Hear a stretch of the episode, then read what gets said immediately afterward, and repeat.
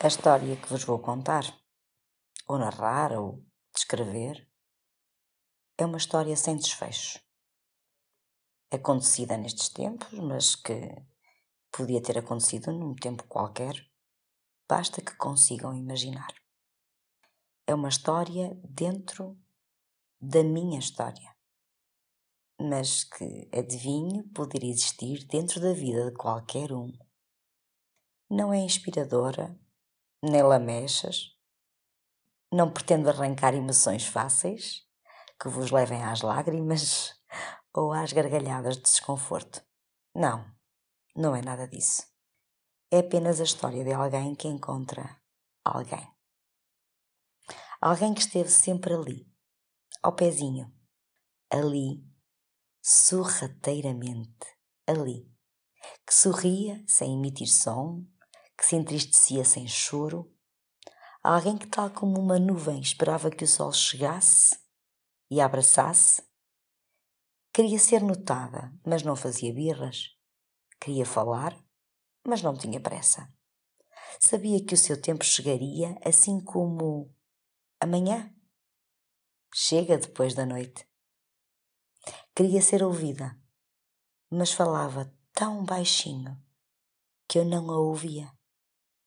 Queria ser vista, mas o seu corpo era sombra. Estão agora vocês a pensar, mas quem raio era esse alguém? Antes de continuar, é preciso construir o caixilho da história. Qualquer caixilho tem vários lados, quatro, não é? Aparentemente, todos os seus lados são iguais, ou iguais dois a dois, têm a mesma medida, a mesma espessura e, sim, pomos a matemática ao serviço da arte e da estética. Mas, mas não. No meu caso, o meu caixilho tem os lados todos diferentes. É. Esta minha mania de ir muitas vezes contra o que está instituído como belo tantos lados diferentes, feitos com madeira, ferro, arame, vidro, dão-me uma grande trabalheira. Mas ok, voltemos à história e já tudo se explica. Perdi-me. Perdi-me. E estou a tentar perdoar-me por isso.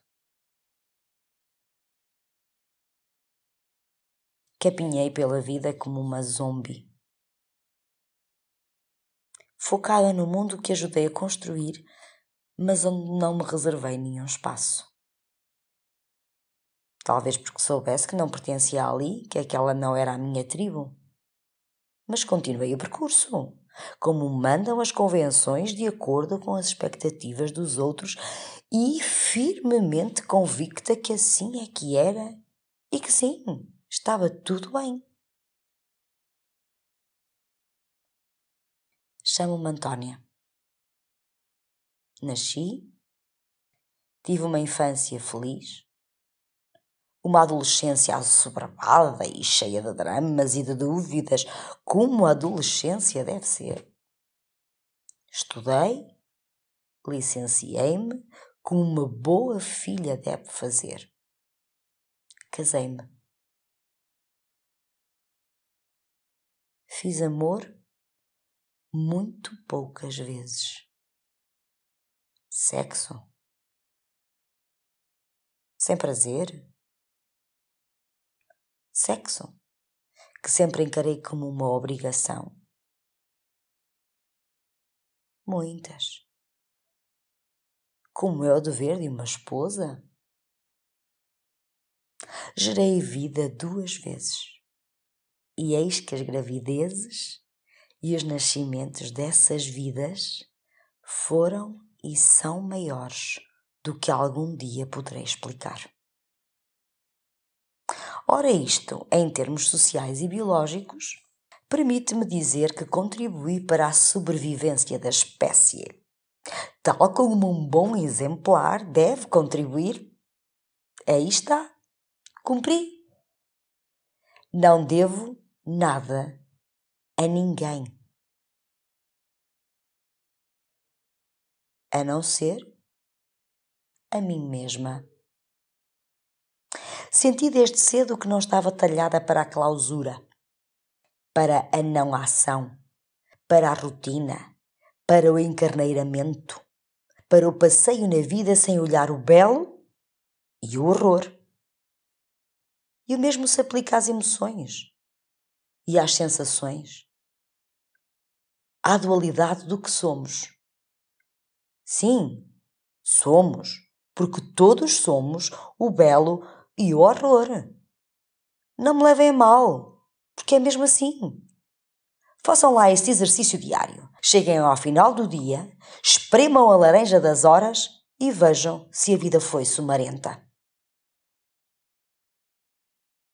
Mas todo este discurso e tal, mas, e há sempre um mas, não é que acabei encarneirada. Dá vontade de rir, não dá? Tive muitas certezas que abandonei. Porque afinal não eram tão permanentes assim. Mas houve uma que se enraizou, que preenche, que se alimenta do que sou e alimenta os meus dias. O teatro. Um dia, abruptamente, e não vos consigo explicar nem como, nem porquê, Olhei-me ao espelho e não me vi. Assustei-me? Pois claro que me assustei. Procurei então perceber porquê. E percebi. E cá estou eu, a caminhar em direção ao teatro. Em 2019, nesta caminhada de me perceber e desvendar um vazio claustrofóbico que me acompanhava, Decidi que ficar sozinha apenas com a minha companhia, pôr-me à prova, testar os meus medos, olhar os meus demónios, nariz com nariz e ver-me? Talvez. Talvez pudesse ajudar. Decidi então fazer o caminho de Santiago. O que só veio a acontecer em outubro de 2020. Ah, mas esperem. Antes disso, uma cumplicidade de almas descoberta num fórum de teatro. Três ou quatro anos antes. Essa descoberta das almas, por palavras que não precisaram de ser ditas, e olhares que nos despiam, transformou-se numa amizade. E a amizade, com, com, com essa cumplicidade, numa atração escondida, envergonhada. Que as circunstâncias das nossas vidas só permitiram que fossem reveladas. Imaginem, faz exatamente agora um ano, em plena pandemia, sem consequências, claro porque não podemos estar perto. Eu continuo casada. Parafraseando uma amiga, a vida. a vida é mesmo uma gracinha. Agora que as circunstâncias estão prestes a mudar, o que nos afasta é mesmo o espaço. Ele está longe, muito longe, mas eu sinto tão perto quanto me sinto respirar. 2020 foi um ano brutal. 3 de outubro de 2020 é uma das datas que define a minha vida. Saio de casa às sete da manhã. Encontro-me com as minhas companheiras de viagem que decidiram fazer parte do caminho comigo. Há duas outras, amigas, que numa abnegação e generosidade maravilhosas se disponibilizaram a levar-nos ao ponto de partida. Tenho por elas uma gratidão enorme e sinto que não conseguirei agradecer o suficiente.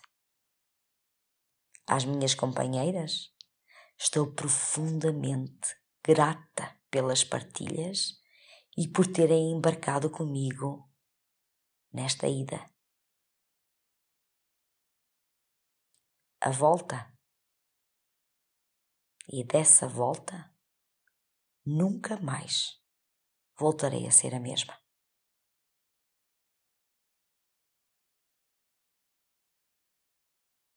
Fiz o caminho em oito dias. Três dias acompanhada, quatro dias sozinha.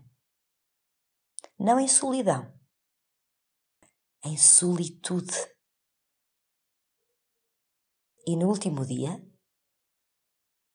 10 de outubro, dia do meu aniversário, a minha alma de luz, a minha amiga que amo com tudo o que sou, fez comigo a última etapa até Santiago.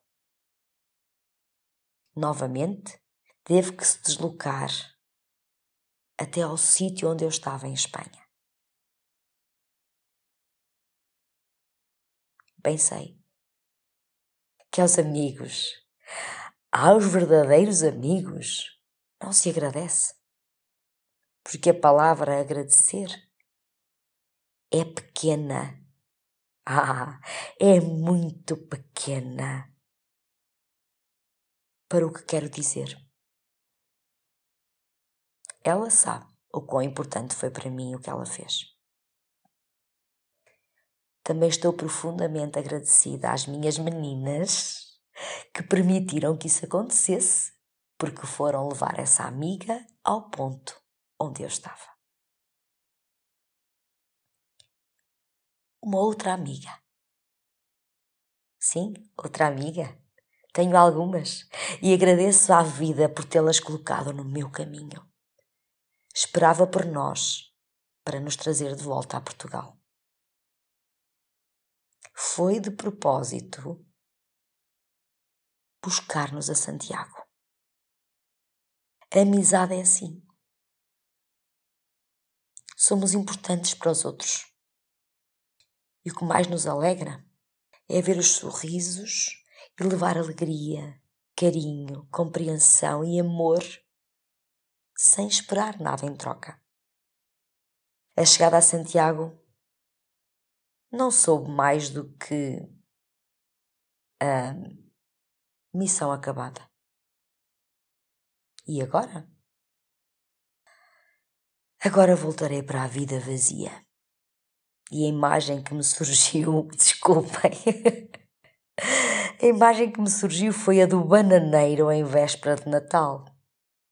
Não precisam de se esforçar muito para entrar naquele mar de gente e sem perceber como ficar suspenso, literalmente com os pés a 10 centímetros do chão, sendo levado em modo de planar, não para onde querem ir, mas para onde os outros vos encaminham sem eles próprios saberem o destino.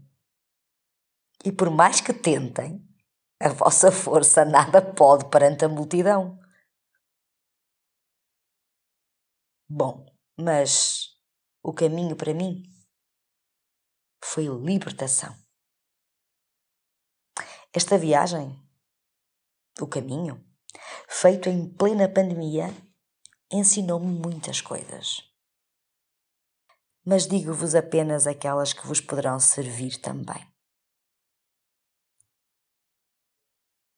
Não há limite para a vontade. Da vontade à ação, dista apenas um passo e esse é só o primeiro. Existe em nós tudo o que procuramos ou exigimos aos outros. Portanto, não procurem nos outros. A resposta. A resposta nunca esteve tão perto. A vida de cada um é um caminho solitário percorrê-lo com responsabilidade e respeito é vermo-nos e não ignorarmos o que somos e como sentimos. Não peçam o que deve ser oferecido. Os outros, os outros seres humanos surpreendem-nos. Nada acontece por acaso. As pessoas com quem nos cruzamos, todas, mas mesmo todas, trazem algum ensinamento. Aprendam a olhá-las como seres humanos e mestres. Erros. Erros cometi alguns. Mas o maior foi não me ver e não me permitir errar mais. O caminho permitiu que me encontrasse. Que encontrasse aquele alguém do início desta história. Aquele alguém? Agora sei. Sou eu.